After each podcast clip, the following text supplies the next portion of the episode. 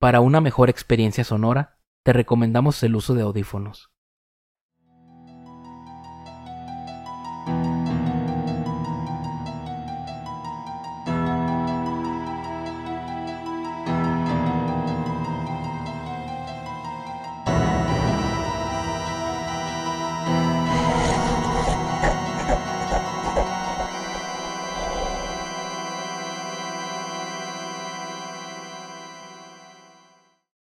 Estas historias pueden contener lenguaje explícito o descripciones gráficas de violencia.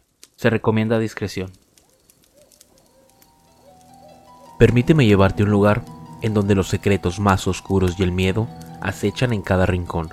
Soy Rafael Castellanos, tu anfitrión en este escalofriante viaje.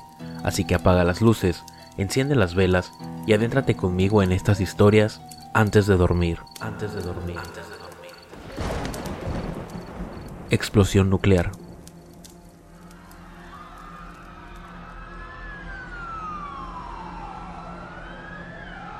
En una mañana que prometía ser ordinaria en una pequeña ciudad de New Jersey, la realidad se desvaneció en un destello cegador. La noticia de un ataque nuclear repentino sacudió la tranquilidad de la ciudad. Esta es una transmisión de emergencia. Ciudadanos, les habla John Anderson. Hemos recibido informes de un ataque nuclear. Se recomienda buscar refugio de inmediato y sintonizar radios para obtener actualizaciones.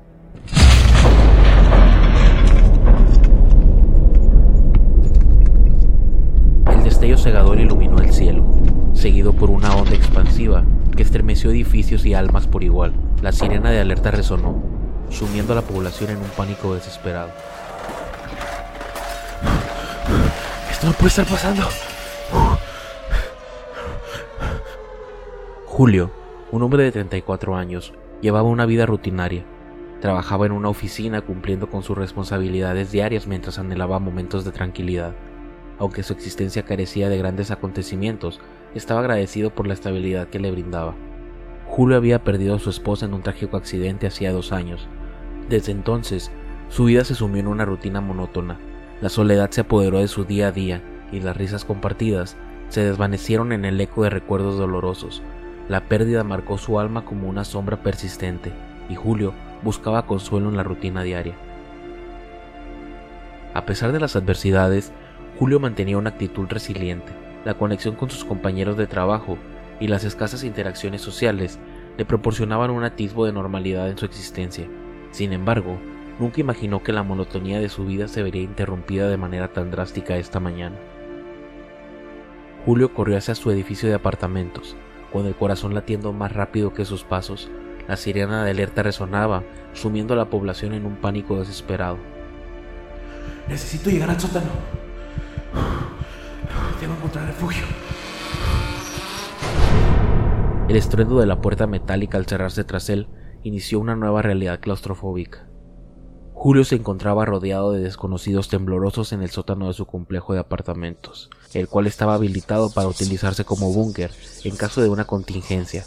Las luces parpadeaban, reflejando la tensión en los rostros de aquellos que compartían su destino incierto. No sé cómo hemos llegado a esto. ¿Qué está pasando afuera? La radio transmitía informes sombríos, recordándoles constantemente la magnitud del ataque. Las autoridades incitan a la población a buscar refugio inmediato. Se reportan ataques nucleares en varias ciudades y se advierte sobre la peligrosa radiación que se propaga rápidamente. Testigos informan de una explosión masiva, edificios colapsando y una nube de hongo sobre la ciudad. Los servicios de emergencia están desbordados. Se estima que el ataque ha dejado incontables víctimas. La comunicación está colapsando y la situación es caótica en todo el país. Se activa la alerta de refugio nuclear. Todos los residentes deben buscar refugio subterráneo de inmediato. Aquellos que no puedan llegar a un refugio, busquen áreas seguras y tomen medidas para protegerse de la radiación. Julio, atónito, escuchaba cada palabra que resonaba en su radio. La realidad de un ataque nuclear repentino se apoderaba de su mente, sumiéndose en una mezcla de pánico e incredulidad. Las sombras de la incertidumbre se cernían sobre la ciudad, y Julio se preparaba para enfrentar una nueva y aterradora realidad. En los primeros días después del ataque, la escasez de alimentos se volvió una cruel realidad para Julio y los demás habitantes del refugio. Cada ración de comida se volvió un tesoro preciado. y la ansiedad se apoderaba de los rostros de quienes compartían ese oscuro refugio. ¿Cuánto tiempo creen que podemos durar con estas raciones? Parece que cada día hay menos. Las sombras de la desesperación se extendían por los pasillos del refugio, y la incertidumbre del futuro pesaba sobre los hombros de cada superviviente. La comida se distribuía con cautela, mientras las luces parpadeantes del refugio apenas iluminaban la realidad sombría que enfrentaban. No imaginé que llegaríamos a esto. Y si no salimos de aquí nunca más. No sé qué está pasando. La esperanza se volvía tan efímera como las sombras que se proyectaban en el angosto refugio subterráneo. Cada día era una lucha por la supervivencia, y Julio se encontraba atrapado en una pesadilla sin fin. Los días se tornaron en una lucha constante por sobrevivir. Julio, enfrentando decisiones imposibles, se veía obligado a hacer sacrificios para mantenerse a sí mismo y a los demás con vida. Oigan, no hay suficiente comida para todos. ¿Qué vamos a hacer? Tenemos que tomar una decisión. La tensión en el refugio crecía día a día. La escasez de comida convertía el lugar en una prisión. La verdad, yo no sé si pueda seguir soportando esto. Mientras el mundo exterior se desmoronaba, la esperanza de Julio se desvanecía como una sombra que nunca se disiparía. Solo quiero saber que todos estén bien allá afuera. Quiero saber si algún día volveré a ver la luz del sol. Quiero saber qué está pasando. Las noches se volvían más largas, la ansiedad llenaba el aire y la esperanza parecía un sueño lejano. Ciudadanos, nos enfrentamos a un evento sin precedentes. La ciudad se encuentra en ruinas. Ahora es imposible salir. La situación sigue siendo crítica y se espera una larga exposición a la radiación. La ayuda está en camino, pero la supervivencia dependerá de la colaboración y la resistencia de cada uno de ustedes. Manténganse fuertes. Los suministros están a punto de agotarse y cada vez escuchamos menos noticias del exterior. La verdad ya no queda otra opción. Vamos a tener que racionar aún más la comida. Mientras la vida en el refugio se volvía más insoportable con cada jornada, la esperanza de volver a ver la luz del sol se desvanecía lentamente. Las explosiones esporádicas resonaban como un cruel recordatorio de la devastación que asolaba el mundo exterior. ¡Otra vez! ¿Qué está sucediendo afuera? Las paredes del refugio temblaban con cada detonación, y el miedo se apoderaba de los corazones de quienes se refugiaban bajo tierra. El desconcierto era palpable, y la incertidumbre colmaba el aire viciado del búnker. Debemos resistir. Tal vez haya esperanza al final de todo esto. Tenemos que ser muy fuertes, compañeros. Tenemos que ser muy fuertes. Sin embargo, la palabra esperanza se desdibujaba en el eco de las explosiones, y la realidad desgarradora del mundo exterior se hacía cada vez más presente en el refugio. La lucha por sobrevivir se intensificaba, mientras las sombras de la tragedia se cerraban alrededor de Julio y sus compañeros. Se reportan niveles mortales de radiación en la superficie. Queridos radioescuchas, la situación está empeorando. Los días siguieron pasando. La comida ahora era casi nula. La decisión de salir del refugio se volvía inminente. Necesitamos explorar nuestras opciones. No podemos quedarnos aquí para siempre. Tenemos que hacer algo, tenemos que ver qué vamos a hacer, ya, ya esto es demasiado. Julio y los demás habitantes se enfrentaban en el desafío de un futuro incierto. La puerta del búnker se abre con un chirrido lúgubre, revelando un paisaje desolador.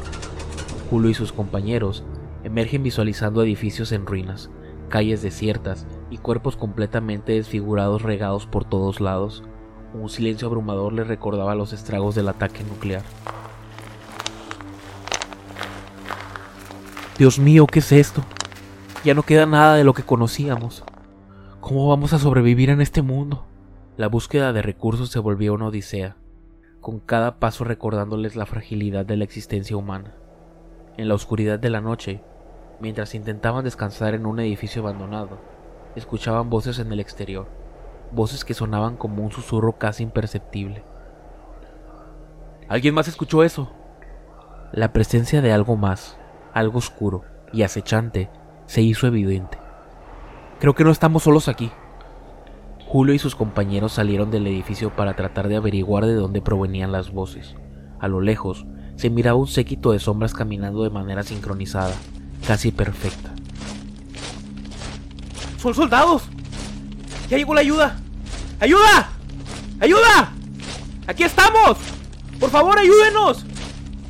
El terror se apodera de Julio cuando las sombras de los soldados se dirigen hacia su dirección y caminan a través de ellos. ¡Ayuda! ¡Aquí, aquí estamos! ¡Ayuda! ¡Mira aquí! ¡Hey! ¡Aquí estamos! ¡Ayúdanos! ¡Hey! ¡Aquí estamos! Julio cae sin esperanza sobre sus rodillas, cuando una de las sombras se adelanta y grita. Aquí no hay sobrevivientes, capitán.